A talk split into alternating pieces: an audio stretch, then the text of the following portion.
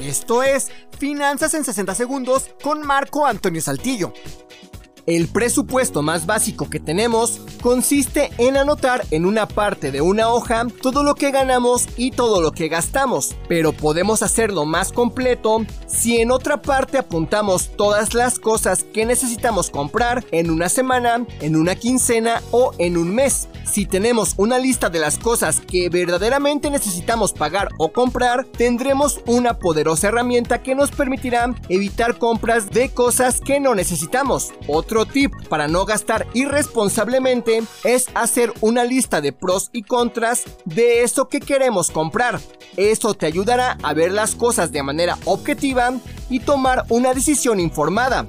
Por último, antes de comprar algo, considera el precio y pregúntate a ti mismo si realmente vale la pena gastar ese dinero en ese momento.